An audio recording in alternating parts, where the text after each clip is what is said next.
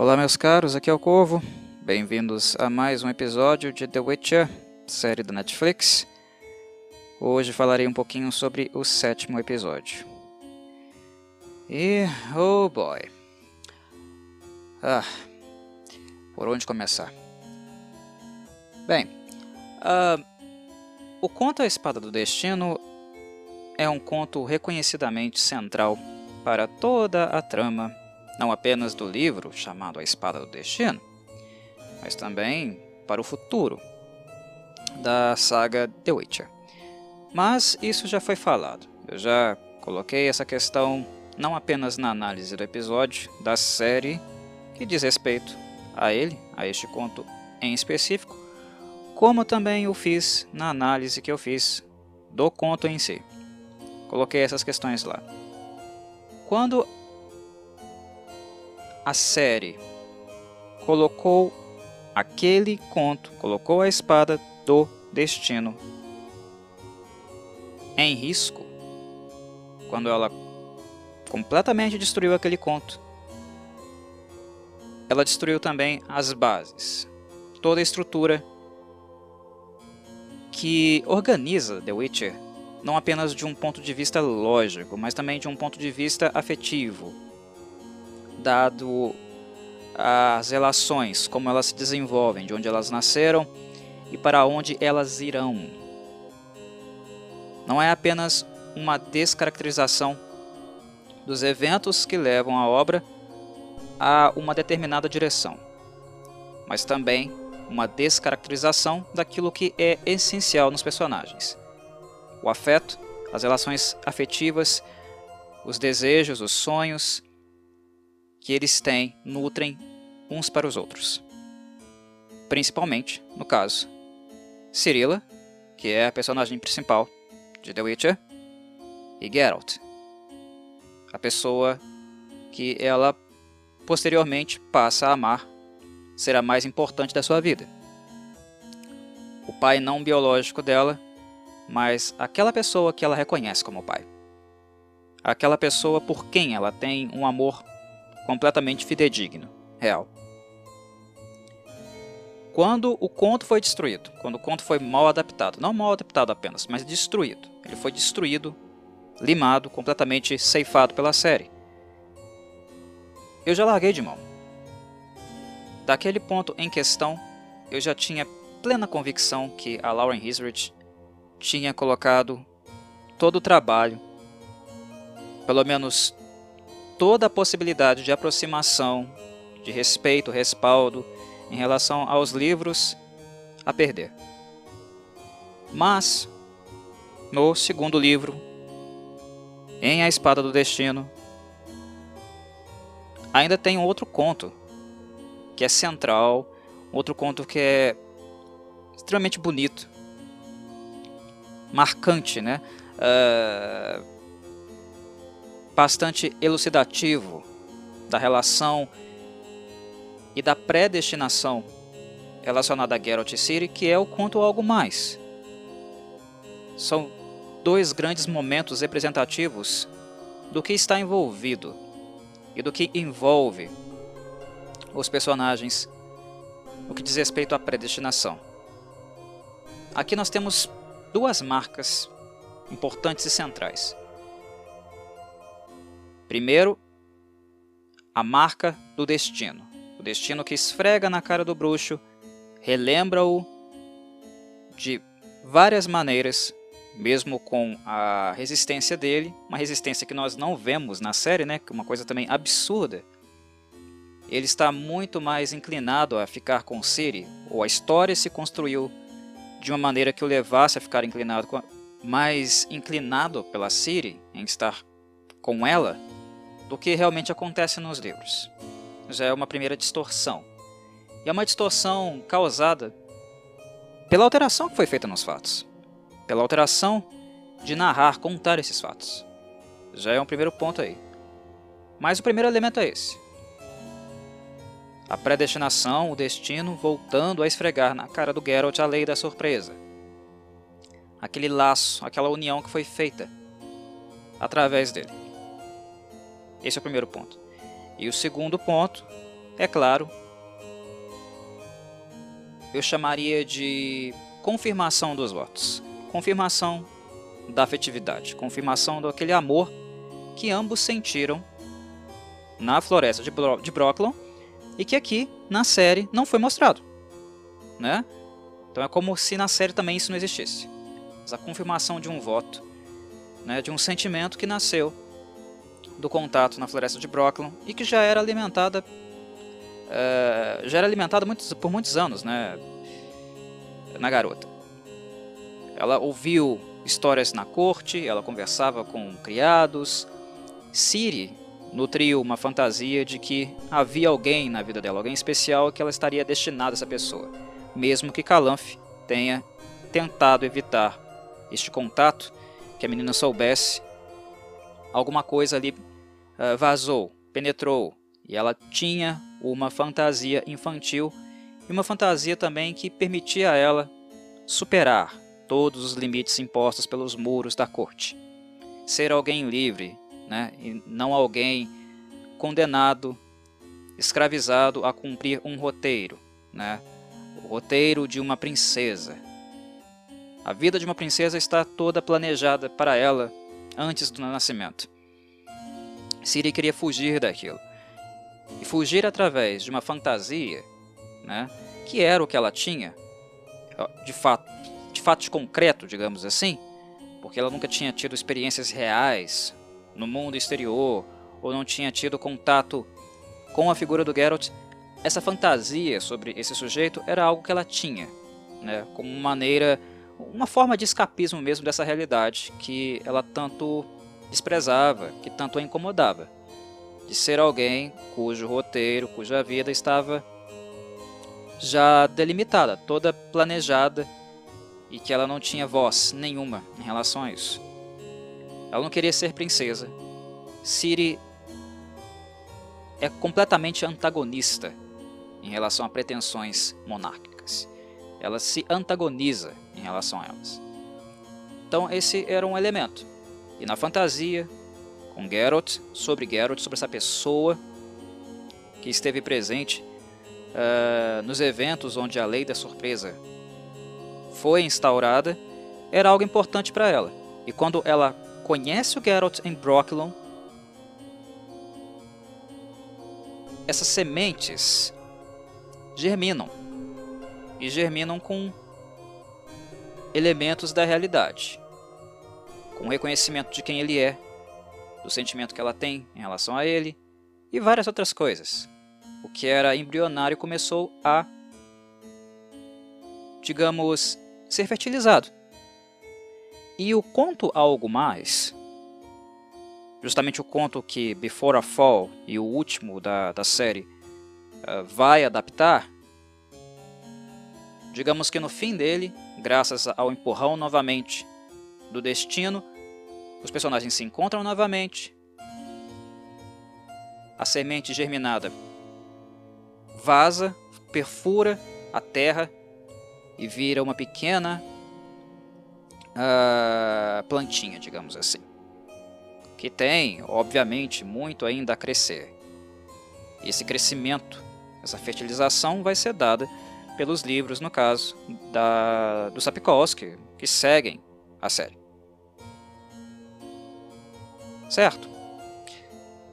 E bem, se Brocklon foi destruída, se o conto A Espada do Destino foi construído, obviamente algo mais estaria em risco. Ele é um conto central porque ele ilustra tudo isso que eu estou dizendo. E ele ilustra isso de uma forma extremamente bonita, uma forma extremamente sensível, dramática, que mistura o que há de melhor do fantástico, do elemento fantástico da obra do Sapkowski e aquilo que há de melhor no que diz respeito a drama. Os caráteres textuais, artísticos que mexem com os nossos sentimentos. E a série de TV, que já estava ruim, já estava catastrófica, termina por destruir outro conto central do livro do Sapkowski. Before a Fall é mais um episódio catastrófico que perturba a lógica básica da obra, que toma liberdades criativas novamente e coloca tudo a perder. The Witcher, a série de TV, tem um talento gigantesco. A Lauren Hisrich e os seus roteiristas têm um talento gigantesco de me deixar desgostoso de uma forma que eu nunca senti com outra série nenhuma, porque é uma sucessão de trapalhadas, é uma sucessão de agressões à obra original que nem mesmo as adaptações que têm por objetivo alterar acontecimentos conseguem fazê-lo, ou conseguiram fazê-lo no passado, porque além de perturbar conceitos centrais do autor, esta série da Netflix, The Witcher, ainda faz isso de maneira bagunçada, misturada, com uma salada mista, uma trituração de eventos, fatos históricos, cronologias completamente bagunçadas, misturadas, com uma decisão de narrativa completamente alucinada. São tantos momentos diferentes. E o Sapkowski abordou tantos momentos diferentes nos seus dois primeiros livros que realmente, até para o leitor, fica complicado. Eu não diria impossível, eu não diria que é tão complicado assim, mas é complicado, ainda é complicado. Conseguir se situar qual momento histórico nós estamos falando. Mas não é impossível de entender, não. Não é impossível de estabelecer uma cronologia, uma lógica nos acontecimentos dos dois primeiros livros, não. O Último Desejo e A Espada do Destino são perfeitamente compreensíveis.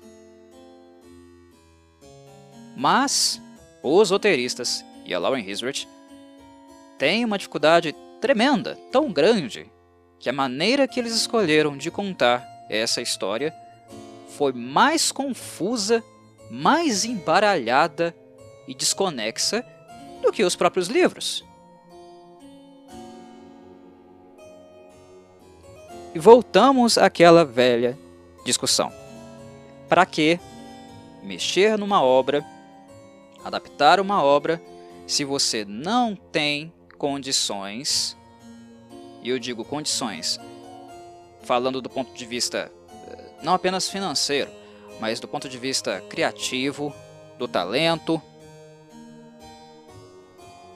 Para que mexer numa obra se você não tem condições de fazê-la melhor? De pegar aquilo que é forte na obra, pegar os conceitos que são forças, méritos de um autor e utilizá-los, porque isso é importante para uma adaptação, é central para uma adaptação, e até burrice não fazer isso. Quando você vai adaptar uma obra, é burrice, burrice não utilizar aquilo que um autor tem de melhor. Burrice. Bem, então, para que adaptar se você não vai utilizar aquilo que é de melhor e se você não tem intenções ou não tem capacidade de melhorar aquilo que é mais deficiente, deficitário na obra original. Para que mexer? Por que se importar? A resposta é evidente: dinheiro. Dinheiro. A marca é forte, o nome é forte porque a CD Projekt Red, a empresa polonesa, o fez assim por causa dos games. Já sabemos de tudo isso. E a Netflix comprou os direitos, pagou o Sapkowski para poder ter um carro forte no campo da fantasia, nesse gênero, dentro da sua plataforma de streaming. A resposta é essa: só dinheiro. A motivação é dinheiro, porque artística artística é muito difícil, muito difícil, extremamente difícil de perceber qualquer que seja. O elenco de The Witch é bom, os figurinistas são bons. Os fotógrafos são bons. São atores profissionais do cinema e TV dignos. Isso para mim aqui é indiscutível. Eu já elogiei essas pessoas no passado. Faço de novo. Eles não têm culpa. O elenco não tem culpa. Os profissionais de produção não têm culpa. Mas quem escreve, quem conduz, quem dirige, roteiristas, direção dessa série é. Eles são uma catástrofe. É vergonhoso a incapacidade dessas pessoas de conseguir compreender elementos centrais da obra. Uma leitura simples. The Witcher, a gente está falando de uma leitura filosófica. A gente não está lendo Adorno, Horkheimer. Aqui. A gente não está lendo teoria crítica da sociedade, a gente não está lendo Sartre. A gente não está lendo Kant, não. É literatura fantástica. É um texto simples, fácil de decifrar, fácil de compreender.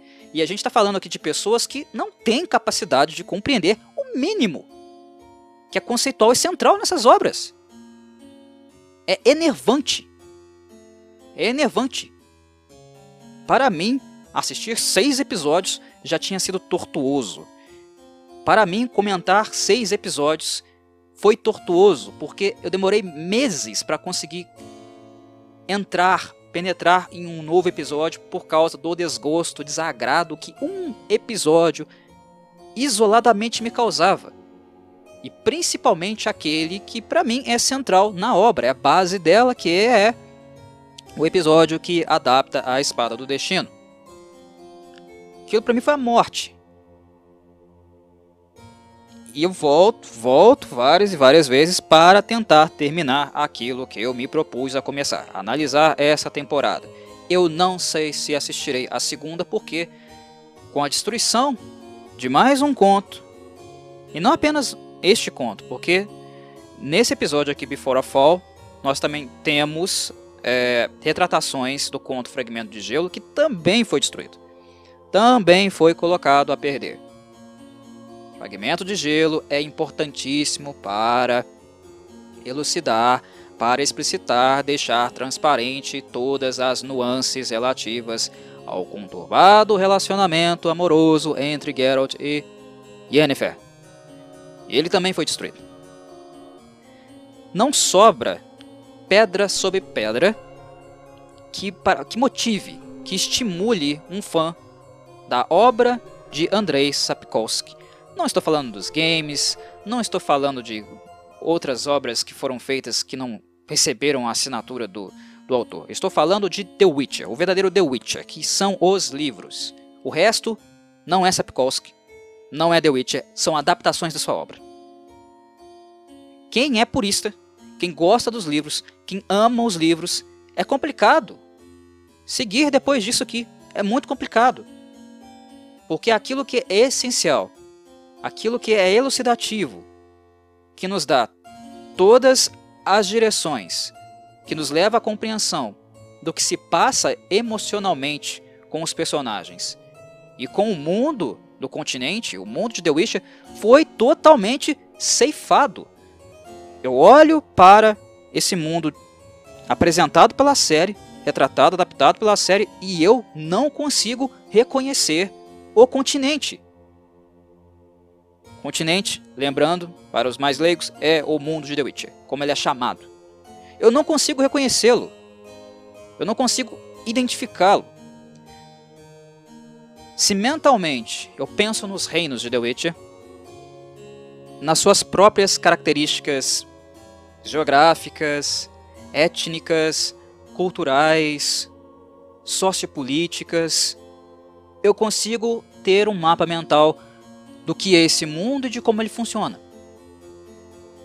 Mas aqui na série, tudo é retratado de uma maneira tão porca, tão porca e descaracterizada, que eu não consigo ver, não consigo visualizar, embora uma série de TV, um produto artístico de TV, seja feito com esse propósito de tornar para nós um livro, uma história, algo visual, eu não consigo visualizar o mundo do Sapkowski aqui. Ele não existe. Ele não existe. tudo que é íntegro, central na obra dele não existe aqui. Até os elementos novos que são inseridos, como o interesse de Fringilla, que agora está lá com Nilfgaard, né? virou feiticeira de Nilfgaard. Decidiram isso aqui na série, falando sobre demonologia, magia de fogo, né? os tabus não permitidos uh, uh, pelo capítulo da magia, por Aretusa, Banard, como se isso fosse elemento central, como se isso interessasse, como se isso justificasse qualquer feiticeiro trabalhar, uh, estar presente com Nilfgaard. E a quem as avessas dos interesses do capítulo, como se isso justificasse qualquer coisa. É uma leitura descompromissada. É uma leitura completamente desconectada dos princípios organizadores do mundo de The Witcher. E isso torna a adaptação amorfa, ela torna, torna a adaptação, eu diria, alienante. Assistir The Witcher sem ler os livros é a coisa mais alienante que eu possa imaginar para uma pessoa.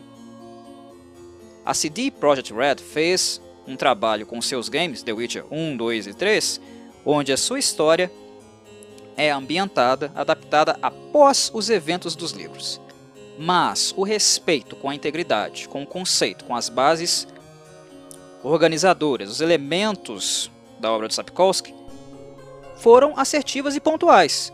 Você joga os games, você não vivencia os eventos dos livros, mas mesmo no futuro, nessa história hipotética, essa sequência hipotética, que não é canônica, mas é hipotética, você consegue sentir os reinos, os personagens e os antagonistas e protagonistas como personagens que saíram do livro do Sapkowski. Tem uma lógica, tem uma conexão, tem algo ali que nos faz perceber, olha, sim, esse aqui é o Geralt, esse aqui, uh, sei lá, é o uh, Emir, essa aqui é a Cirila. Essa aqui é a Tris. Essa é a Yennefer. Há conexões, há contatos entre o game e a obra. Ela parte da obra. Essa conexão. Os games partem da obra. Os poloneses da empresa da CD Projekt Red viraram e disseram: Nós vamos partir e criar algo novo a partir da obra. E eles levaram essas palavras a sério, a ferro e fogo. Eles fizeram isso mesmo. O que nós temos em The Witcher, nas histórias que seguiram, que foram apresentadas nos games, não são histórias narrativas sapkowskianas, mas tem o espírito sapkowskiano. Porque essas pessoas leram os livros, essas pessoas compreenderam os livros e levaram seus elementos centrais, seus conceitos, sua lógica de funcionamento a sério. E é exatamente isso que nós não vemos na série de TV, que nós não conseguimos encontrar em aspecto nenhum nessa adaptação de TV. Aqui, a Lauren Hisrich, os seus roteiristas leram os livros, parece que não leram. Eu já falei sobre isso, parece que eles não leram que eles fizeram uma leitura, como eu falei em podcasts anteriores, uma leitura dinâmica, aquela leitura que você faz correndo, louco para acabar. Apenas para ir para um próximo capítulo ou um outro livro para continuar devorando livros, mas sem aquela imersão, sem aquela uh, paixão pelaquela leitura, por aquele, por aquele texto que você tem em suas mãos. Sem imersão, sem conseguir senti-lo de fato. Parece que é leitura dinâmica ou não leitura. E ela só foi feita para dizer, ou para se portar, né, ter uma postura de retirar o que é mais icônico, característico dos elementos do autor, das qualidades do autor, para colocar no lugar aquilo que os, os envolvidos acreditam ou desejam que se configure ou configure a obra em uma obra autoral dos mesmos. Desculpa, volto a repetir, nós não estamos aqui para ver The Witcher da Lauren Hisrich. Aqueles que gostam de The Witcher não estavam dispostos no início a sentar-se por horas e horas e assistir uma série da Lauren Hisrich. Se ela quiser fazer isso, beleza, ela pode fazer quando ela quiser. Senta a bunda na cadeira, na casa dela, escreve um livro baseado em The Witcher, igual a CD Projekt Red fez. CD Projekt Red pagou lá o Sapkowski pouco na época, mas pagou. Ou deixa eu produzir uma obra baseada na sua, dar uma continuidade para a sua, naquele ponto, naquele uh, naquele trecho que você não explorou muito ou nas aberturas que você deixou, deixa eu explorar isso. Eu te pago aqui, ó. Tá aqui o dinheiro que paga compra os direitos. Posso fazer alguma coisa a partir da sua obra? Beleza. Pagou? Pode. Vai lá. Faz o seu game. A Lauren Rizzo poderia fazer isso. Aqui, ó, toma, Sapkowski, toma uma graninha. Deixa eu escrever o meu livro, The Witcher by Lauren Hisrich. Deixa eu escrever o meu livro. E depois, depois, aí eu adapto a história do meu livro do meu livro, não do seu. Já que eu não importo com a sua obra, já que eu não respeito, não honro a sua obra para fazer algo decente, digno, respeitoso, fiel a ela, beleza. Eu escrevo o meu livro, a minha história que utiliza o seu mundo, e aí eu adapto a minha série de TV a série de TV da Netflix, baseada no mundo que eu criei, na história que eu criei. Mas isso não acontece. Por quê?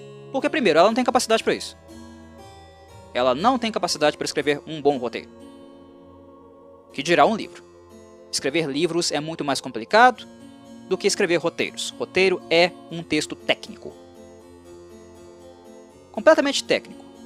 Ágil, objetivo, pragmático sem muita nuance conceitual. É apenas algo que orienta como uma cena é conduzida e para onde a narrativa vai em um determinado período de tempo. Isso é um roteiro. É um texto muito mais simples que um romance. Muito mais fácil de ser redigido. Se você estuda a técnica, se você entende estruturalmente o que é um roteiro, você faz um roteiro a qualquer momento aí na sua casa. Basta que você estude isso, estude a técnica de criar roteiros. E você vai fazer, sem menor problema. Qualquer pessoa pode fazer isso. Agora, não é qualquer pessoa que pode, que pode ou consegue escrever uma saga, um romance literário de qualidade. Não é qualquer pessoa. E a Lauren Hisrich não tem tal capacidade. Ela jamais faria isso. Durante esse período uh, de pandemia, durante esse ano uh, caducando, digamos assim, que a Netflix teve com a sua série, é, nós todos caducamos, né, postergamos, procrastinamos muitas coisas em virtude da necessidade de não estar lá fora, ela poderia sentar e escrever vários contos. Assim como o Sapkowski escreveu. Contos, não estou falando de um livro completo, ou de um romance longo, que é basicamente o que nós vemos, do terceiro livro até o último que o Sapkowski escreveu. Não estou falando de romance linear longo. Ela poderia sentar e escrever alguns contos. Mas ela não fez isso e nem vai fazer porque ela não tem capacidade para isso ela não é o Sapkowski. As ideias dela não são interessantes como o Sapkowski, não substituem as do Sapkowski, não comovem como as do Sapkowski. E eu não estou falando isso para detratar, não. Eu estou constatando o óbvio. Eu estou constatando isso à luz do que eu tenho visto, à luz do que eu tenho assistido na série. Finalmente cheguei ao sétimo episódio. Estou dando graças a Deus que agora no meu horizonte eu só tenho mais um para assistir e comentar. É à luz disso aqui que eu estou falando. Mas por que a Netflix não vai fazer isso? Ou por que a Lauren Hissers não vai fazer isso? Justamente porque eles sabem que eles não têm capacidade de escrever histórias interessantes, narrativas interessantes, como a, aquelas que o escritor polaco nos apresentou. Suas ideias, sua maneira de conduzir, sua maneira de escrever, pensar, organizar uma série é inferior até mesmo a CD Projekt Red.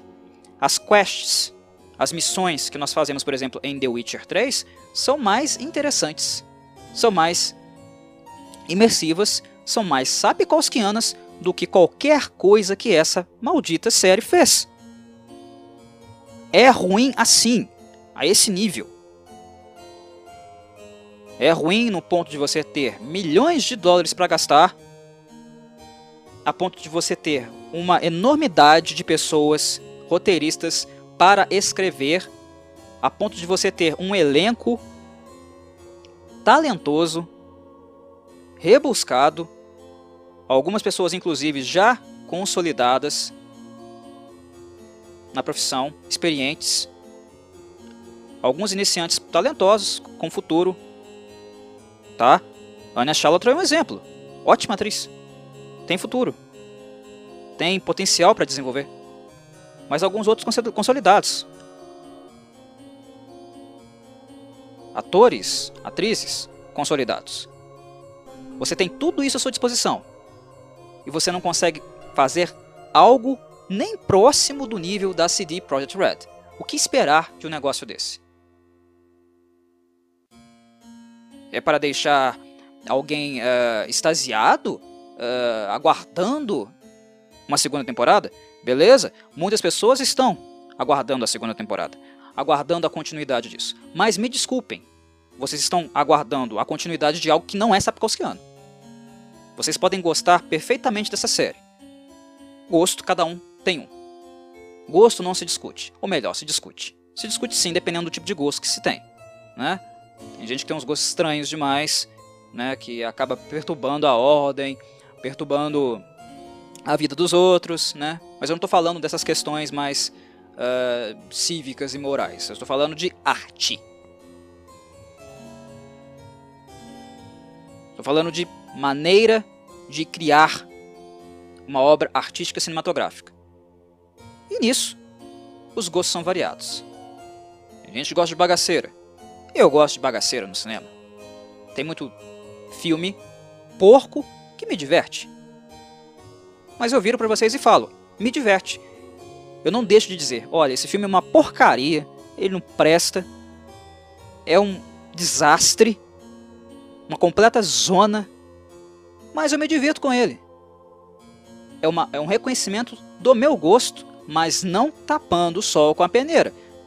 Não é uma coisa no sentido de virar e dizer: Nossa, que filme maravilhoso, que filme incrível. Não, eu viro para vocês e falo. Eu faço isso com bastante frequência nos filmes que eu analiso, abordo no Cinecovo. Isso aqui é um lixo. Isso aqui é uma porcaria. Tecnicamente, cenicamente, isso aqui é ruim. Mas eu gosto. Me divertiu. Foi entretenimento. Ok? Beleza. Isso é, é possível de fazer, é normal de fazer, é aceitável. O que não dá para fazer é virar para uma obra, colocar a mesma lá em cima, dar um, um conceito gigantesco a ela, tratá-la como se fosse uma nova maravilha do mundo, quando ela sequer arranha, passa perto de ter 10% da qualidade da obra original. Se você gosta de The Witcher, beleza. Você pode gostar de The Witcher com o direito que você tem de gostar de bagaceiras. Todo mundo tem esse direito, todo mundo tem o direito de se divertir com elas. Mas virar e dizer que essa obra é fenomenal, fantástica, tecnicamente muito bem desenvolvida, isso é com tudo a carochinha. Você está alucinando. Se você, tá, se você fala um negócio desse, você está alucinando. Você está colocando o seu afeto, o seu apreço, os seus sentimentos pessoais na frente de uma análise fria, técnica, minimamente razoável. comparar a série com os livros é impossível. Chega a ser um traje fazer isso. E Before a Fall, este episódio é mais um dos episódios que, que se portaram de maneira indigna com a obra. É indigno. O que eu vejo aqui é indigno. É algo que eu jamais conseguiria fazer lidando com a obra dos outros, com uma franquia dos outros, livros, trabalhos, conceitos que são apreciados, queridos por uma legião de pessoas. Quando você escolhe trabalhar com uma obra consolidada, você não necessariamente você tem que abrir mão da sua autoria, de fazer algo que é seu. Mas você tem que levar em, consideração que é uma obra consolidada, que é uma obra amada por muitos, apreciada por muitos. Você tem uma responsabilidade de respeitar minimamente aquilo que milhares de pessoas, ou até milhões de pessoas, não creio que seja o caso de The Witch, mas, digamos aí, milhares de pessoas apreciam. Trabalhar com adaptações é trabalhar com responsabilidade. Você não pode simplesmente colocar dentro uh, da sua adaptação coisas antagônicas, incompatíveis ou completamente fora da caixinha, a ponto das mesmas perturbarem, destruírem, atentarem contra os conceitos centrais de um, de um trabalho. E a prova disso é que a maioria das obras que fazem isso são acabam se configurando em fracasso de crítica. Há as exceções? Há. The Witcher foi aclamado pela primeira temporada? Foi. Pelo público, não pela crítica. A mídia destruiu. A crítica especializada destruiu essa obra. Destruiu a série. Desceu o cacete. Em termos de análise, o que interessa realmente é uma análise mais fria, uma análise mais técnica da questão, da coisa. O público importa também, claro que importa. Mas nós temos que pensar na obra de um ponto de vista também uh, mais crítico, mais analítico. E não tão passional, digamos assim. Ah, Cor, você está sendo passional na sua análise. Claro, eu gosto de The Witcher. Na minha análise tem passionalidade também, mas eu não estou numa redação de jornal sendo pago para escrever e analisar a obra. Eu fosse pago, contratado por uma redação, eu faria isso. Aí eu retiraria do meu discurso toda essa passionalidade, né, essa, essa tempestade de palavras calorosas que eu estou colocando aqui. Não palavrões, mas são palavras pesadas e tempestuosas. Se eu estivesse numa redação escrevendo, sendo pago para isso, beleza, eu tiraria essas coisas do meu discurso. Mas aqui eu estou misturando. Estou misturando um, algo que é apaixonado, algo que é inflamado, que vem de alguém que aprecia a obra original, com questões mais técnicas. Algumas mais técnicas, mais pontuais, mais críticas naquilo que eu vejo, em termos de, uh, de, do trabalho apresentado, né, daquilo que foi apresentado pela Netflix. Mas a crítica isenta, completamente isenta, não totalmente isenta, mas o máximo que se é possível de isenção. Essa que é feita, técnica, é muito importante. E ela não gostou de The Witcher. E com razão. Tem motivos para isso. Ah, qual razão? Qual os motivos? Vai lá, porra, lê a merda dos artigos.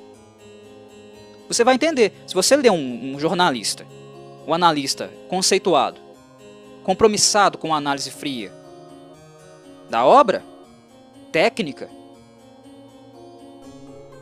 com responsabilidade, você vai encontrar no texto do redator todas as justificativas que o leva a avaliar mal a obra. A avaliar mal o trabalho final da Netflix. Está lá. Basta você deixar de preguiça, acessar um texto e lê-lo. Simples assim. Mas, ah, por que então a avaliação do público foi altíssima? A série foi aclamada. Porque a maior parte do público é leigo. A maior parte do público não leu os livros de The Witcher. Não me venham dizer que leu porque não leu, não. Não é popular com o público em geral. Nós estamos falando aqui de um programa de TV, de uma plataforma de streaming que basicamente está em qualquer lugar do mundo que tenha conexão de internet. Conexão de internet é alguém que tenha dinheiro para pagar pela mensalidade da plataforma. Ela está em qualquer lugar do mundo que tenha isso. Nem todo lugar do mundo tem isso, infelizmente. Mas grande parte do mundo tem. E essas pessoas não leram The Witcher. Não leram os livros. Mal jogaram os games, porque game. Vou falar uma coisinha aqui para vocês. É coisa de rico. É coisa de classe média alta rico. Ser gamer é caro. Então a maior parte do público sequer jogou os games da CD Projekt Red, que por sinal não são a obra de The Witcher. São uma adaptação, como falei. Quiçá leram os livros. E por que não, leram, não leram os livros? Porque não conheciam os livros, não sabiam da existência deles. The Witcher não é Lord of the Rings. Não é a obra do Tolkien. Não é a obra da J.K. Rowling, Harry Potter. No caso de Harry Potter, não estou falando nem de qualidade, não. Falando de questão de conhecimento mesmo, né? de marca, de exposição. Harry Potter para mim é ok. Não é aquilo tudo que o seu fandom fala que é, mas também não é ruim não. É respeitável. Mas estou falando de exposição, de marca. As pessoas mal sabiam o que era The Witcher. Antes de aparecer na Netflix lá, uma sériezinha com uma capinha, uma arte bonitinha e que tinha como ator principal, né, garoto propaganda, o Henry Cavill. Antes disso, a maior parte desse, desse povo que avalia a, a, série não conhecia, não leu The Witcher e provavelmente nem vai ler. E quem ler, de fato, os livros, quem tiver hábito de leitura, vai perceber como a série e os livros são uma coisa completamente distante uma da outra. Uma coisa alienígena. Completamente alienígena, alienígena e com muito menos refino. Um mau gosto tremendo. É, é isso que nós encontramos na série.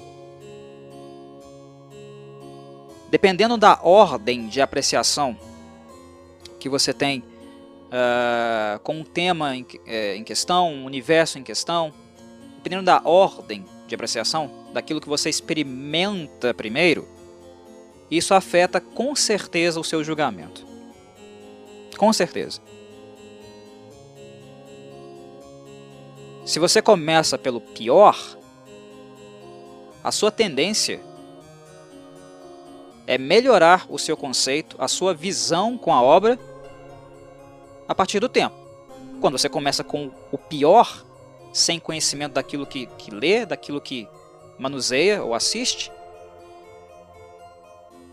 se aquilo que é apresentado para você é algo ruim, mas você de alguma forma gosta, é algo óbvio que a partir do momento que você passe a tratar, a ter contato com os pontos, as formas de apresentação desse conceito que são as melhores, no caso, os livros, é claro que o seu conceito vai melhorar. Você passa a gostar mais da obra de The Witcher do que o contrário. Mas quando você começa pelo, pelo, pelo melhor, pelos livros, e então tem contato com obras inferiores, você começa a sentir desgosto.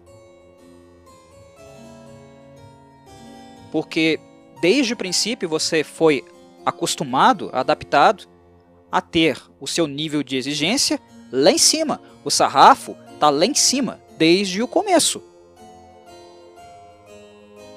E é por isso que, para leitores dos livros, alguém que tem a biografia voltada para os livros, experiência com eles, apreciação por eles, não consegue suportar essa jossa, essa bagaça aqui. Entendem? Não dá. É intragável. Essa é a realidade do leitor Sapkowskiano. Quando apareceram os games de The Witcher, ok. Tem algo do espírito ali. É um joguinho, algo que me diverte. Algo uh, que me dá lazer por algumas horas. Ok. Sem problemas. Mas quando nós chegamos na pior representação da obra, e olha que eu não sei se a, se a obra polonesa, né, a série polonesa, é algo muito pior do que a da Netflix, não. Eu não avalio uma série apenas por questões de efeitos especiais. A série polonesa é horrorosa. É muito ruim. A primeira adaptação que foi feita de The Witcher, né? Muito ruim, intragável.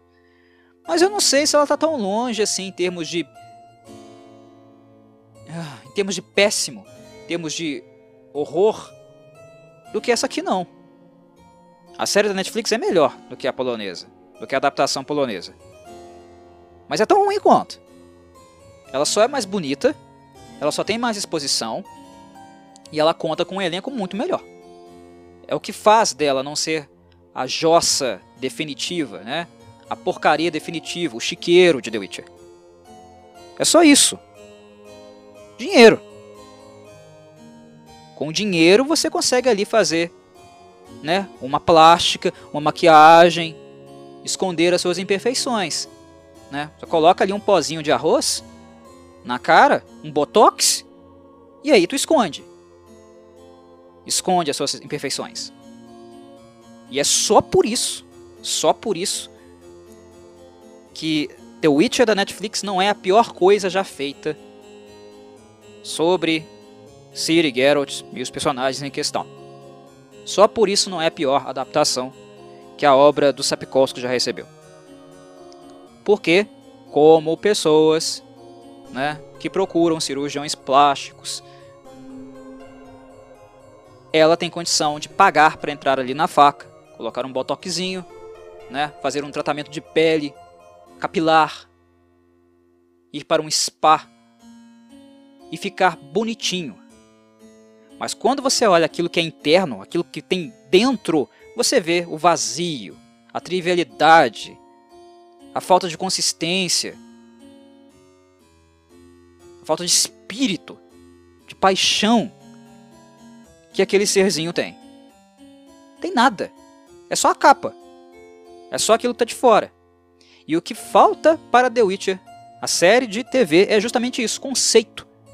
É uma pessoa bonita que fez todos os tratamentos estéticos possíveis, mas que tem sua aparência de fora. O conceito, está por dentro, não existe. Não conseguimos encontrá-lo em lugar algum. Mas, ah, eu estou ficando enfadado, irritado com minha própria fala. Então vamos logo falar um pouquinho de alguns elementos que foram perturbados detratados no capítulo em questão. Penúltimo da série, que eu vou ter que ver. Graças aos céus. Graças a Deus. Tá? Vamos lá. O episódio abre com o Geralt indo a Sintra atrás da Ciri porque Nilfgaard representa uma ameaça. E o Geralt vai a Sintra querendo ficar com a menina. Eu vim aqui para protegê-la, vim para dar meu auxílio, quero levar ela embora daqui. Ah, Corvo, mas isso acontece lá no Algo Mais. Mas não, peraí, peraí. Vamos com calma. Muita calma nessa hora. Muita calma nessa bagunça, nessa desordem. O problema do episódio é que ele misturou nesse conceito, nessa forma de representação, dois momentos diferentes. Ao invés dele retratar um e outro, ele colocou os dois no mesmo pacote, na mesma bagaça, dentro do mesmo saco, misturou e jogou a resultante, a mistureba pra gente. Ele mistura dois momentos do livro. O encontro prévio com a Calanfe, entre Geralt e Calanfe, no qual ele não tinha a menor intenção de levá-la, sequer vê-la, mas foi um momento interessante para que a Calanfe nos apresentasse o passado do bruxo e a infância dele, e ao mesmo tempo nos introduzisse ao flagelo, ao genocídio infantil, que é o treinamento dos bruxos, o teste das ervas, por isso foi importante. A série mistura aquele momento com o momento de caída, de derrocada de Sintra, que é onde o Geralt parte para lá correndo, igual um louco. Uh, na verdade, ele só descobre lá, né? Que a cidade realmente está caindo. Uh, ele vai antes, em virtude do pedido de Yennefer, para visitar a menina. No livro, tá? No livro. E lá ele descobre que as coisas estão indo de mal a pior. Porque é claro, né, no mundo de The Witch você não tem um celular na sua mão que você vai no Google e descobre em tempo real. Nossa, tá tendo uma guerra na Síria. Não é assim. E para alguém fudido, machucado, detonado, que havia sido arrebentado, né? Por monstros, completamente alucinado, drogado, que é a maneira como nós uh, encontramos o Geralt no conto Algo Mais do livro, é claro que ele não estaria sabendo de nada. Não estaria sabendo dos eventos uh, recentes do mundo, principalmente aqueles que estavam acontecendo em tempo real. É claro que entre os reinos do norte, vários governantes estavam mandando pombinha. Uma pombinha para cá, uma pombinha para lá, né? A palavra estava chegando, mas o Geralt é um, é um, mero bruxo. Ele está entre os meros réis mortais, né? ele não está nas coroas, ele não está dentro dos principais uh, círculos monárquicos do mundo de The Witcher. Então a, a, a notícia ela se espalha, mas ela demora um pouquinho para chegar. Tá? Então ele descobre nos livros lá, praticamente lá, que a cidade foi pro saco. E ele descobre isso através, claro, do Jasker. Bem, mas aqui ele sabe, né, que a cidade vai cair e tal, e por isso vai correndo para lá. Tá, mas voltando à questão dos dois momentos que a série misturou. Esse, do primeiro encontro com a Calanfe, que revela muito do passado da infância do Geralt, mas o Geralt não tem interesse de levar a criança. E, ela, e a série mistura esse segundo momento, que é o momento da queda de Sintra. Tá aí o problema. São dois momentos muito distintos. Certo? Muito distintos. No segundo momento, quando a cidade está sendo invadida, Geralt não tem nenhum contato com a Calanfe. Ela já tinha morrido. Ela já tinha pulado da ponte. Da ponte não, perdão, da torre. Pular da ponte, quem quer sou eu. Depois de ver esse episódio horrível. Uh, mas enfim, ela já tinha pulado da torre. Ela não encontra com ele. E no primeiro encontro, que é um encontro mais importante para conhecermos o personagem, o Geralt, do que a Calanfe ou a, a importante para conhecermos o passado dele, não há hostilidade. Há a informação de uma hostilidade que no passado poderia ter ocorrido, poderia ter acontecido e não aconteceu, porque a Calanfe mudou de ideia. E é aqui que reside o grande problema desse episódio também, que está no fato da Calanfe, da personagem Calanfe, embora nós saibamos que ela é a Leoa de, Leoa de Sintra nos livros, que ela é uma mulher intempestiva, de personalidade forte, que pode ser tirana e cruel, como todos os outros monarcas desse, desse, desse mundo, todos eles são uns filhos. Você sabe do que? Não vou falar palavrão não. Todos eles, todos eles são podres. Mas,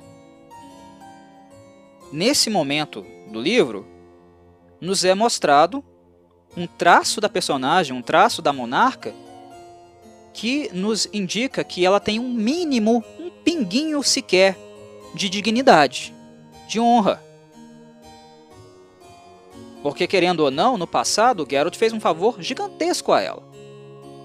O fato de nunca ter buscado a Cirila também, anteriormente, também foi um, uma, uma, uma atitude nobre do bruxo. Uma nobreza, inclusive, que ela chegou a cogitar e esperar dele no momento que decidiu não mandar assassinos atrás do Geralt. O Mizor no, no, dos livros, né, do, do, do Sapkowski, diz em segredo ao Geralt que ela cogitou enviar assassinos, mas que depois retirou a ordem. Isso revela um mínimo de honradez, de dignidade por parte da Calanfe de Sintra. É algo que torna a personagem, a monarca, menos, um pouquinho menos desprezível, um pouquinho menos desprezível do que os demais monarcas dos reinos do norte. Certo? Na adaptação de TV, isso é completamente alterado. Eles colocam a Calanfe aqui como uma mulher extremamente não apenas arrogante, porque arrogante todo monarca é, mas aqui repugnante. Ela é retratada de uma maneira repugnante. Aqui ela não apenas manda assassinarem o Geralt, os assassinos vão atrás dele, né? Como também ela mente, finge que vai dar uma criança diferente para o Geralt quando não tem a menor intenção de fazê-lo. De dar a Ciri real, né? Enquanto não tem a menor intenção de dar a Ciri real. Finge ali uma, que uma criança, né, uma menina loirinha, é a Ciri, e tenta passar a perna no Geralt com essa criança. Ah, Corvo, mas ela também tenta fazer isso lá no conto, né? Durante lá o, o momento que ela estava conversando com o Geralt, o Geralt estava vendo umas crianças brincando no parquinho. E ela propôs que o Geralt, o Geralt adivinhasse quem era a criança, se, se ele adivinhasse, ela, ele poderia levá-la com ele. E a criança não estava lá, a Ciri não estava lá, óbvio. Também tentou enganar ele. Ok, tentou enganar ele. Sim, ela não queria dar a Cirila para o Geralt nos livros e também não quis uh, dar a Cirila aqui uh, no episódio da série. Mas a organização, a estrutura que organiza essas cenas, esses eventos, é completamente diferente. São outros condicionantes. A Calanf que nós temos aqui na série da Netflix é repugnante. Ela não se importa com absolutamente nada relacionado à vida do outro. A vida do Geralt, de quem quer que seja. Apenas a vida dela, né? E da sua família. Só. A Calanf do, do conto é interessante porque quem vai até o Geralt, quem se disponibiliza, né, tem a motivação de entender o que foi a vida desse sujeito, é ela. E por isso como consequência disso, acaba sendo a Calanfe quem nos explica, a Calanfe que nos ensina coisas importantes, pontuais acerca desse personagem. Se não fosse pelo interesse dela, pela pesquisa dela, esse movimento de tentarem compreender o passado do personagem, nós não o conheceríamos como conhecemos, porque ele mesmo tem dificuldade de falar sobre isso. É algo difícil para ele, doloroso para ele, e ele, se dependesse dele, ele não falaria. Nós não conheceríamos uh, a, a, a, vivência dele com os bruxos, né, o treinamento, o uso dos mutagênicos, né? Não saberíamos do fato das crianças, da maioria delas, falecerem durante a transformação, ou até mesmo nos testes, testes físicos nós não saberemos nada relacionado a isso, porque é um assunto tão constrangedor, repugnante. É um genocídio infantil. Um genocídio o qual ele sobreviveu, por sinal. O Geralt é como se fosse uma criança de Auschwitz que saiu de lá viva. Você não quer falar sobre isso mais. Você não quer mais pensar sobre isso mais na sua vida. É um fantasma que vai ficar com você. Auschwitz ficou com os judeus que sobreviveram a ela pelo resto da vida. É um trauma. É um flagelo que você passa. Não apenas o seu corpo, mas o seu espírito é completamente destruído. É natural que um personagem não queira falar da sua vivência em um campo de concentração. É um paralelo que eu faço aqui para indicar, dizer um pouco da razão do bruxo, obviamente, não querer tocar nesse assunto, a não ser que a motivação seja fazer com que os responsáveis por isso paguem. Paguem pelos seus pecados, que não é o caso. Então, se não fosse a Calanfe se interessar pela vida dele, descobrir com que tipo de pessoa a sua neta possivelmente estaria, nós não conheceríamos uh, aspectos uh, da infância do Geralt e do tempo dele com os demais bruxos. Não conheceríamos toda aquela aquelas cenas de horror, aquele genocídio. A Calanf que faz isso. E é um momento interessante também do conto, quando ela demonstra interesse em saber da mãe do Geralt, da motivação uh, que levou o bruxo né, a se separar da mãe. Algo que abre espaço, né, dá a dica, aponta para aquilo que viria a ser desenvolvido posteriormente no conto, que é o aparecimento, novamente, né, o único aparecimento da Vizena na história de The Witcher. É o que deixa, deixa a porta aberta. É o que definitivamente nos dá a deixa. Hum, alguma coisa vai aparecer aqui nesse sentido. O tema da maternidade que sintomaticamente tanto se expressa no bruxo e mesmo depois de décadas e décadas é um, um trauma, um sintoma que ele carrega e o amor materno, algo que ele continua buscando, inclusive, nos seus amores. Nas relações com as mulheres. É a Calanfe que entra nesse espaço. Porque ela está interessada, levando em consideração a Siri, mas ela é interessada a ponto de deixar o bruxo falar, deixar o bruxo se expressar, revelar os horrores, os fantasmas que fizeram parte da vida dele. A Calanfe não é essa pessoa que nós temos aqui representado no episódio da Netflix. Fria, arrogante, indiferente. É retirado da personagem alguns traços que minimamente fazem dela um pouco mais humana e um pouquinho mais respeitável do que os demais monarcas tiranos de The Witcher. Ela é tirana? Ela é desprezível? Sim, ela é uma monarca. claro que ela é. Mas tem coisas na Calanfe que são. que tornam a, a personagem menos desprezível do que os demais. E isso foi completamente tirado dela. Aqui ela foi colocada no mesmo patamar dos demais regentes. Não tem nada nela que nos faça vê-la de um modo diferente, minimamente diferente, do que os outros governantes de The Witcher. Ela foi colocada no mesmo patamar, no mesmo saco que eles. Né? Sobre a questão da Cirila Fake, uh, retoma o fato de que o Geralt não tinha intenção de levar criança nenhuma embora. Ele não suporta essa ideia. Ele é completamente contrário à lei da surpresa. Ela é antiética, ela é brutal, ela é flageladora, ela condena crianças a passar pela mesma coisa que ele passou, que destruiu a sua vida e que depois de décadas é algo quase secular, ele continua experimentando, saboreando todos esses fantasmas, esses traumas, esse sabor amargo desses acontecimentos, dessas violências que ele passou. O Geralt não suporta a ideia é abominável para ele de exercer a lei da surpresa.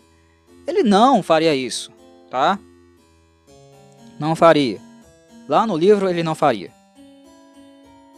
Aqui ele sabe da guerra e quer tirar a Síria de lá de qualquer jeito. Nossa, que fácil, né? Ó, conveniente também. Nossa, ela tá em perigo. A guerra chegou. Agora eu ligo para essa menina? A guerra chegou. Agora eu ligo para essa menina.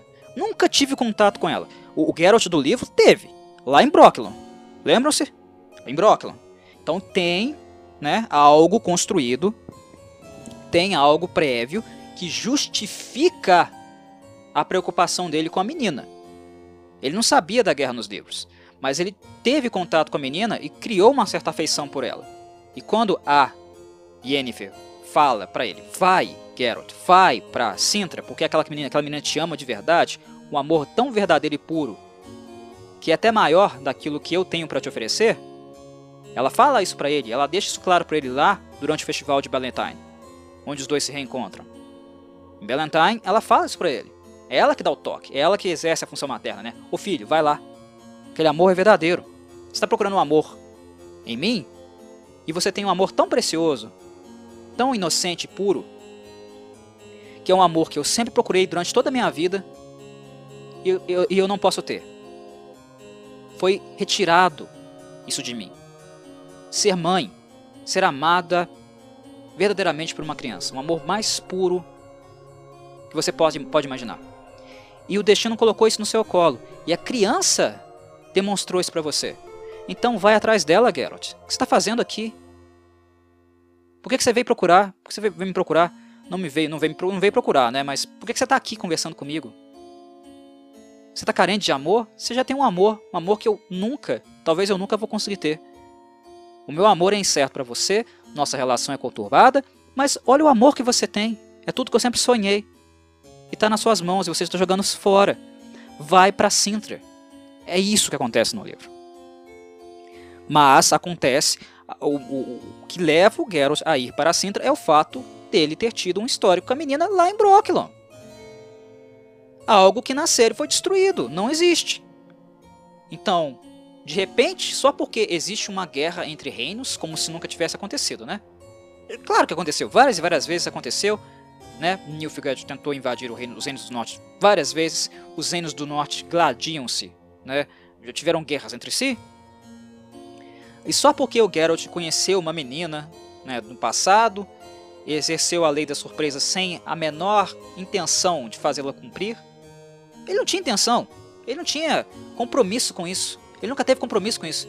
Agora, só porque aconteceu uma guerra, que aqui ele sabe que aconteceu, né, no, no, no norte, tá, tá iminente de acontecer, aí ele vai. Ô monarca, eu vou aqui, vem aqui buscar a sua neta porque ela tá em perigo, tá? Porque eu, a lei da surpresa, não sei o que, me liga a ela. Como assim, cara? Por que, que ele não vai então acolher uma criança de rua ali do lado? Né? Por que, que ele não vai, durante um conflito, uma, uma rebelião, né? um levante civil, uma guerra civil, em qualquer reino do norte, por que, que ele não vai lá então? pegar uma criança que teve os pais assassinados. Por que, que é a Siri? Ele vai buscar.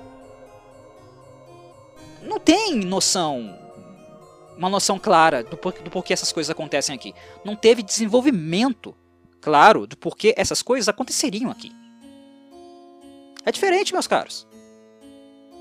No livro, isso é justificado. Ele gostou dessa criança. Ele gostou daquele toquinho de gente que ele encontrou na floresta. Catarrento. Aquele toquinho de cabelo cinza catarrento. Ele gostou da criança. E toda a história que ele tem com, com a Yennefer, o contato com a Yennefer, também o motivou a ir para lá. Não foi uma coisa completamente desconexa, do nada. É ridículo o que acontece aqui. Ridículo. E sobre a criança disfarçada, é uma situação muito avessa também, porque ela meio que faz alusão a algo, a algo que o Emir vai fazer. O imperador de Nilfgaard vai fazer, que é a Ciri falsa. Aquele momento, ele alude a uma estratégia do Emir em um futuro da saga, quando ele vai apresentar a sua filha, sua filha Cirila, quando na verdade não é ela, né? A Siri falsa. É mais próximo, é algo que me remete mais àquele momento, àquela atitude, posição do Emir do que o que de fato acontece no conto, algo mais. E também gratuito. Para que a Calanfe fazer aquilo? Com que motivação? Ela não mandou assassinos matarem o Geralt?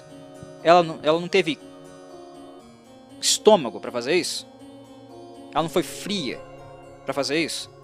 Ah, Calanfe da série, tá? Porque do livro não teve. Pesou. Ela teve consciência. A do livro tem consciência. Aqui, ela é só uma monarca, uma velha arrogante. É isso que ela é aqui. Por que, que ela fez aquele teatrinho? Né? Arrumou uma, uma outra criança para tentar passar a perna no Geralt? Por que, que ali, com os soldados, ela não mandou passar a faca no pescoço dele de uma vez? E o que é mais ridículo é que depois, quando o Geralt está indo embora, ele é aprisionado. E ele fica na, na jaula. Ou seja, a mulher que mandou assassinos darem cabo dele consegue ter o bruxo dentro de uma cela, indefeso, sem ter o que fazer. Aí ela deixa ele lá, na cela. Com... Aí ah, podem aparecer aqui os defensores da série, né? Os paladinos defensores da série. Ah, não, Corvo. Mas ela ficou com medo da lei da surpresa. Vai que é verdade. Porra, ela já tinha mandado matar o cara. Ela já tinha mandado matar o Geralt. Por que, que ela mudou de ideia de repente? Por que, que agora ela liga? Por que, que isso pode ser utilizado de argumento para mantê-lo preso se ela não ligava há cinco minutos atrás?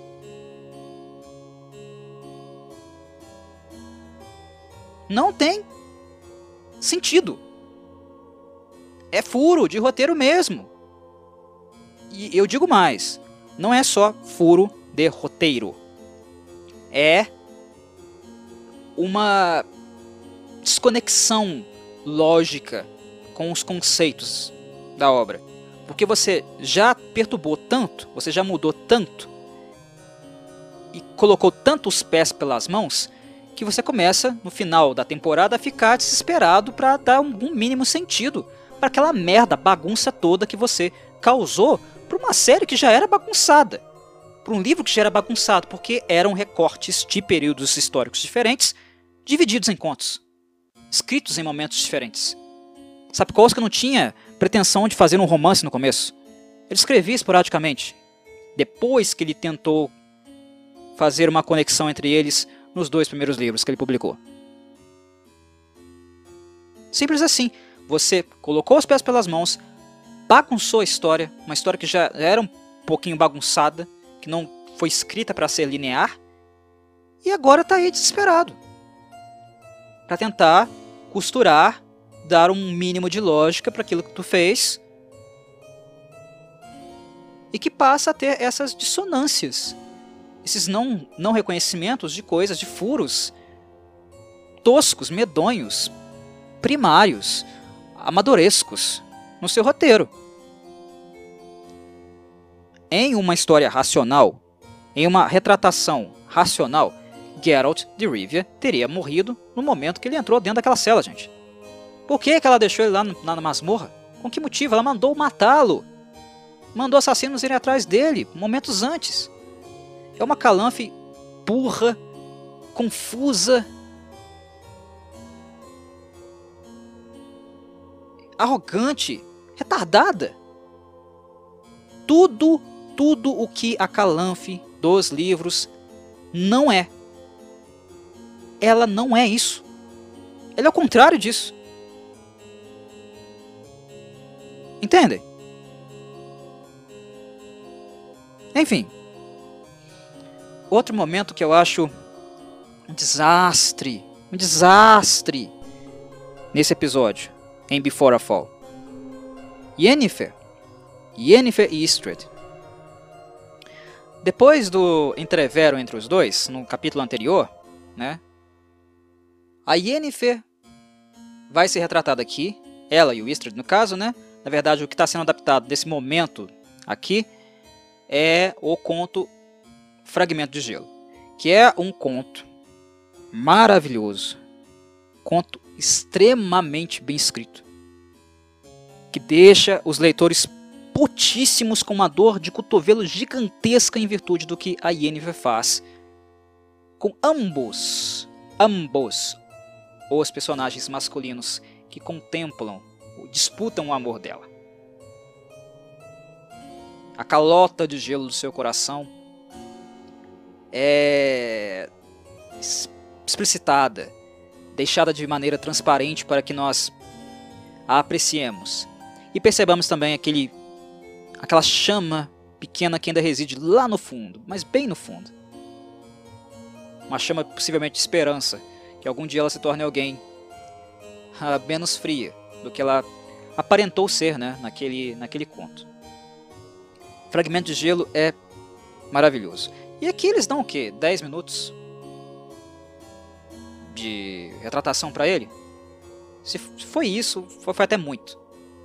Mas eles acabam uh, retratando o conto correndo, o, os acontecimentos do conto, de uma maneira que não tem nada a ver com o conto, porque o trio amoroso não foi uh, configurado ali. Né, a tensão causada pela presença do trio. E o maior pecado que a Lauren Hisrich e os seus roteiristas cometeram foi na retratação da Yennefer. Ela destruiu o fragmento de gelo, porque ela retratou a Yennefer justamente, proporcionalmente, ao contrário, exatamente, proporcionalmente, ao contrário, ao inverso do que a Yennefer realmente é naquele conto. Ela fez o contrário. Ela não entendeu. Ela não entendeu o texto.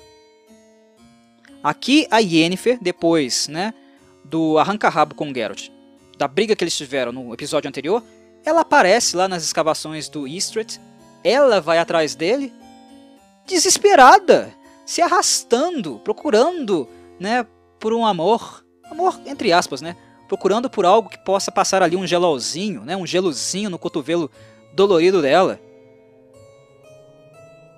A Yennefer é retratada se arrastando, desesperada, por alguém para suprir o lugar do Geralt. Fragmento de gelo é o contrário disso. É o contrário. É o contrário disso. Fragmento de gelo denota, representa pra gente a frieza.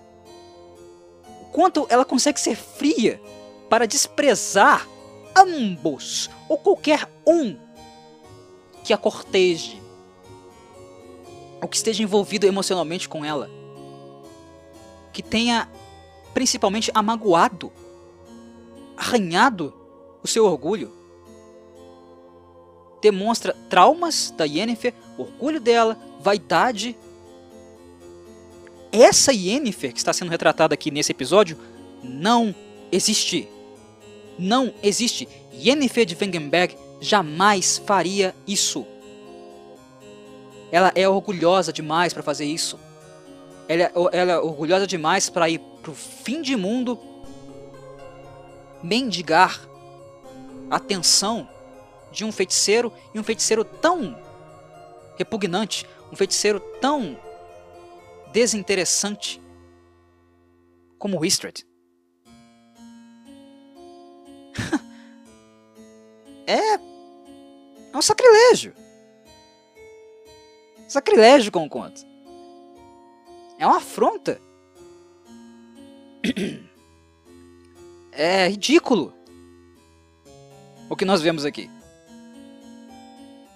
E é tão ridículo que eu nem vou falar mais nisso. Eu vou passar para o próximo ponto, que é justamente né, o ponto de encontro com o personagem, também nesse contexto aí, nas escavações, que é o Vilgefortz. A maneira como Vilgefortz, o vilão central da obra de The Witcher, o homem mais cruel, asqueroso, psicopata da obra e mais poderoso também, tá? Vilgefortz é o personagem mais poderoso da obra do universo de The Witcher. Ele é apresentado como alguém que vai para o meio do nada recrutar Yennefer de Wengenberg. Ele é retratado como um relis, sei lá, vocês podem colocar aí pombo, pombo de mensagem, recrutador baixo, rookie, né? Garotinho de, de recado. Escolham um termo que vocês acharem mais uh, adequado para ele, para ele. Meu Deus! Nós estamos falando do Vilgefortz. Nós estamos falando do feiticeiro Vilgefortz. Um dos personagens mais poderosos e anciões da obra. Vilgefortz. Ele é classe A. Tá? Ele está no topo da cadeia alimentar, no topo da cadeia econômica, no topo da cadeia bélica. Ele está no topo da cadeia de tudo, de tudo que vocês imaginarem. Ele só não está no topo da cadeia da humanidade, porque ele é um monstro. Ele é um completo psicopata. Mas no resto, tirando o, o aspecto humano, ele está no topo de tudo. Ele jamais poderia ser representado dessa maneira. Jamais. Wilgefortz nunca se rebaixaria a ser um garoto de recado, a um recrutador de beira de esquina. Onde que esse povo está com a cabeça? Que tipo de vilão, de imagem de vilão esse povo quer criar? Isso, né, se o Wilgefortz na série deles for ser realmente o vilão central. Porque pode ser que eles cometam, né, outra burrice astronômica de não fazê-lo. De, sei lá, colocar o Stregobó para ser esse cara. Que seria ridículo, visto que o, o Stregobó é um dos feiticeiros mais ridículos da obra. Seria algo patético ao infinito o Stregobó se tornar o grande feiticeiro vilão da obra e não Vilgefortz. Seria assim, ridículo, patético mesmo. Mas isso que foi feito com o Vilgefortz aqui, ser um garoto de recados, alguém que traz Yennefer de volta para Aretusa para discu discutir né, assuntos relacionados ao capítulo da magia, sobre a invasão de Sintra, sobre evitar ou não que Nilfgaard avance. meus, meus caros, é ridículo. Você não pode pegar um vilão que foi criado para dissimular, enganar, não apenas os personagens, mas nós também leitores. E você não pode pegar o vilão, que dentre todos os vilões é o mais frio, psicopata e chocante, e retratá-lo assim. Isso tira respeito. Retira respeito.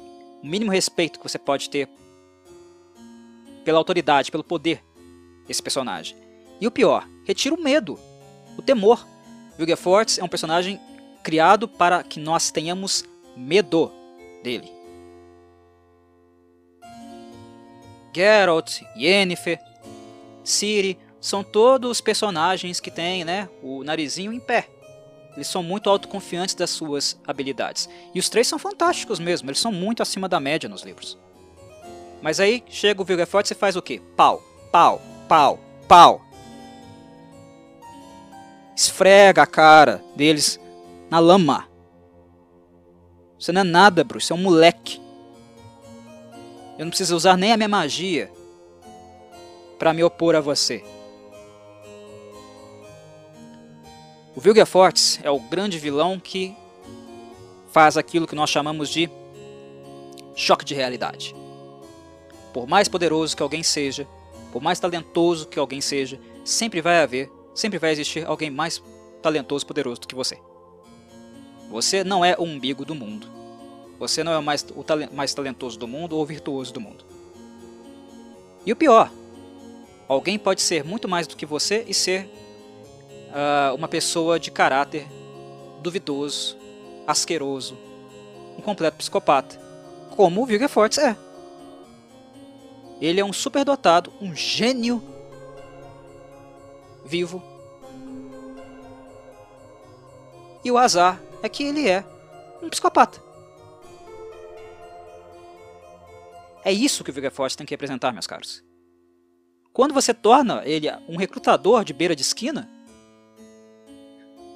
você não apenas perturba a visão que nós possivelmente teremos dele, que as pessoas que não conhecem o personagem terão dele. Mas você coloca o personagem fazendo coisas que não condizem com o status que ele possui, social e no, em termos mágicos no capítulo, e não condiz com atitudes que ele teria dado ao ego, ao narcisismo patológico que esse, esse personagem também tem. Vilgefortz, ele se acha um deus na Terra. Ele não faz nada. Ele não seria, não faria nada que pudesse rebaixá-lo ou ridicularizá-lo de alguma forma. E ir atrás de Yennefer, pedir qualquer coisa para Yennefer, definitivamente seria algo que o colocaria nesse lugar. Mas é o que a Lauren Hisrich e os seus roteiristas acabam fazendo para fazer, né? Para resultar, no caso, na, no retorno de Yennefer para Aretusa.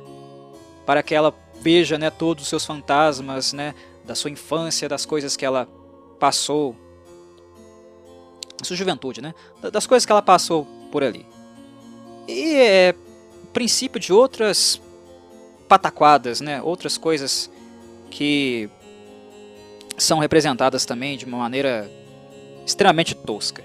Aquele lago, né, aquele poço onde eh, as feiticeiras menos talentosas são transformadas e colocadas para ser um condutor mágico, aquele conceito não foi bom, ele não foi justificado pela primeira temporada, ele foi criado, ele não existe nos livros, foi criado pela série. Eu aguardava uma justificativa conceitual para aquele poço, ela não veio, previsível, né? Eu já deveria, deveria esperar. Que foi só uma invencionice colocada ali e que não veria nada. Não viria nada daquilo. Nada seria explicado a partir daquilo. Eu já deveria esperar. Eu ainda dei, dei algum crédito para a série. Besteira. Não veio. Não, não viria. Mas outras coisas também muito ridículas que aparecem aí. A Yennefer chegando no quarto dela, lembrando das coisas que foram feitas, da, da vida que ela passou ali, da maneira. O relacionamento distante, frio e conturbado que ela teve com a Tissaia ela encontra né, três feiticeirinhas, né, estudantes no quarto dela, começa a intencionalmente né, fazer com que, ela, com que elas quebrem é, normas de conduta da escola. Olha uma postura infantil, uma postura infantil. É que a Yennefer está fazendo ali de graça. É coisa infantil, desnecessária. Não acrescenta em nada. Não acrescenta em nada para nada. A Yennefer drogando as adolescentes, fazendo elas misturar ervas. Pra quê? Pra quê? Em troca de quê? Por que a Yennefer iria se preocupar com uma coisa assim? Apenas para irritar a Tissaia? Ou irritar o capítulo? Vocês acham mesmo que a Tissaia ou o capítulo daria qualquer atenção a esse tipo de coisa? Essas coisas infantis, estúpidas? Sério mesmo? E principalmente levando em consideração que eles fazem aquilo que fazem com as feiticeiras menos talentosas? São bonecos, são números. Você acha que a Tsai iria ligar se as feiticeirinhas estivessem drogadas? é ridículo.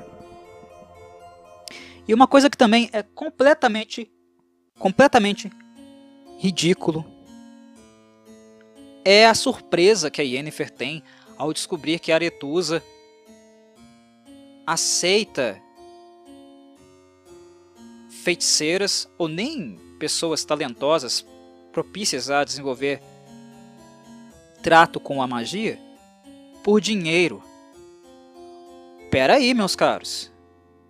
Aretusa sempre foi isso. Na verdade, Aretusa foi construída e se manteve a partir disso. A Lauren Hisrich não leu o livro, desculpa. E se ela leu, ela tem uma, uma dificuldade absurda de compreensão das coisas. Absurda. Capacidade de compreendimento mesmo, entendem? De interpretação de texto. A aretusa dos livros só existe por causa disso. O capítulo da magia é alguém interessado, é claro, nos melhores talentos, nos principais talentos do mundo as pessoas que têm proximidade com a magia, sensibilidade com ela. Óbvio, óbvio que, eles, que, que o capítulo se interessa por essas pessoas. Mas ela sempre foi uma instituição corrupta, onde você paga e você entra. Se você não é um gênio da magia, né, um superdotado, extremamente sensível para o trato com ela, a única forma que você tem de entrar em Aretusa ou Banat é pagando. É isso que Sapkowski trata nos livros. É o que ele nos mostra lá. Não à toa, a maioria das feiticeirinhas são né, filhas de nobres com algum defeito físico e que não conseguiriam, em virtude do preconceito, lugares uh, favorecidos de destaque na alta sociedade dos reinos. Por isso elas são, são aceitas. Vou, vou acolher aqui a sua filha, ela será retirada do contato com a família, seu nome será apagado, ela não mais será associada à família nobre de onde veio, mas você vai me pagar uma bolada de dinheiro alta. Não uns trocados, não. É alta. Muito alta. Para que ela faça parte da nossa comunidade da magia. Por que diabos a Lauren Hisrich e seus roteiristas trataram isso aqui? Que porra é essa? Aretusa, Banat são baseados nisso. Tá na essência, no cerne do que movimenta, gere essas instituições. Sempre foi assim. Aí o que nós temos retratado no episódio é Yennefer chegando e sendo surpreendida por algo assim estar acontecendo. Como assim? Que porra é essa?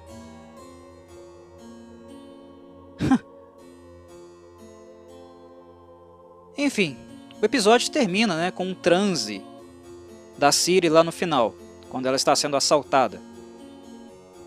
Depois de ter assaltado uma mulher, né, que tentou prestar ajuda para ela, roubou o cavalo da mulher, ela foi assaltada no meio do mato por alguns jovens, né, que ela conhecia de Sintra na época que ela viveu lá e brincava com eles, os plebeus, né, no pátio lá do castelo. E quando ameaçada, colocada em situação de perigo, ela entra em um transe e começa a profetizar coisas, né? A falar palavras e termos que na verdade é um cliffhanger, né? Antecipado, mas não deixa de ser um cliffhanger com as séries, as temporadas seguintes de The Witcher, né? Os livros seguintes que serão adaptados e que, meu Deus, é uma tortura. eu não quero assistir esse negócio. No momento, a minha, a minha sensação momentânea, eh, de momento mesmo, é que eu não quero nem chegar perto do que vai ser feito daqui em diante. Eu vou terminar de abordar os capítulos de The Witcher aqui porque eu comecei. E é algo, uma necessidade minha terminar os oito capítulos. Então, eu vou fazer mais um vídeo. Falarei sobre o último capítulo, que eu espero que não ah, me desagrade, me estresse tanto como esse. E minha vontade é nunca mais tocar em nada dessa série. Nada dessa série. Mas é um sentimento momentâneo, talvez ele mude. Eu espero que não mude mesmo, tá? Honestamente, espero que não mude. Eu espero que eu seja firme nessa minha decisão de nem passar perto da segunda temporada de The Witcher. Porque o estrago foi tão grande, tão grande e tão uh, enervante que a sensação é que assistir a obra é uma perda completa de tempo. Poderia usar meu tempo de maneira mais assertiva, mais positiva, voltando para os livros, fazendo podcast sobre os livros, sobre os acontecimentos deles, do que perder tempo com essa série ridícula, vergonhosa, dirigida pela Lauren Hazard. Tenho pena, tenho dó dos atores e atrizes, dos excelentes produtores, né, dos artistas mesmo que trabalham com produção, que montam um cenário. Tenho dó, pena realmente da Sônia Belusova, né, que junto com o Ostinelli criaram uma trilha sonora muito boa para a série, música de boa qualidade, alta qualidade, tenho pena de quem está conhecendo The Witcher através dessa porcaria. Sinto, sinto muito por vocês, por todos vocês, todos esses envolvidos. Ah, mas eu tenho que ter um pouquinho de pena de mim, também. Né, eu tenho que ter um pouquinho de dó da minha pessoa. E no momento, ter misericórdia de mim significa me afastar completamente do que virá adiante relacionado a essa série. se melhorar muito, se entrar nos eixos, alguém apareça por aqui e me avise. Ô Corvo, vai lá, dá uma olhada, tá melhor. Tá se endireitando. Mas devido ao dano causado na base, na estrutura dessa série, honestamente eu não tenho esperança de que isso vá acontecer. Não com a direção da Lauren Isrich. Certo? Abraço, meus caros. Nos vemos em um próximo vídeo. Quem aguentou ah, esse rant, né, esse rage, mais uma vez, um, até o fim. Meus cumprimentos, não é algo fácil. Agradeço por isso também. Abraço a todos e saudações Covides.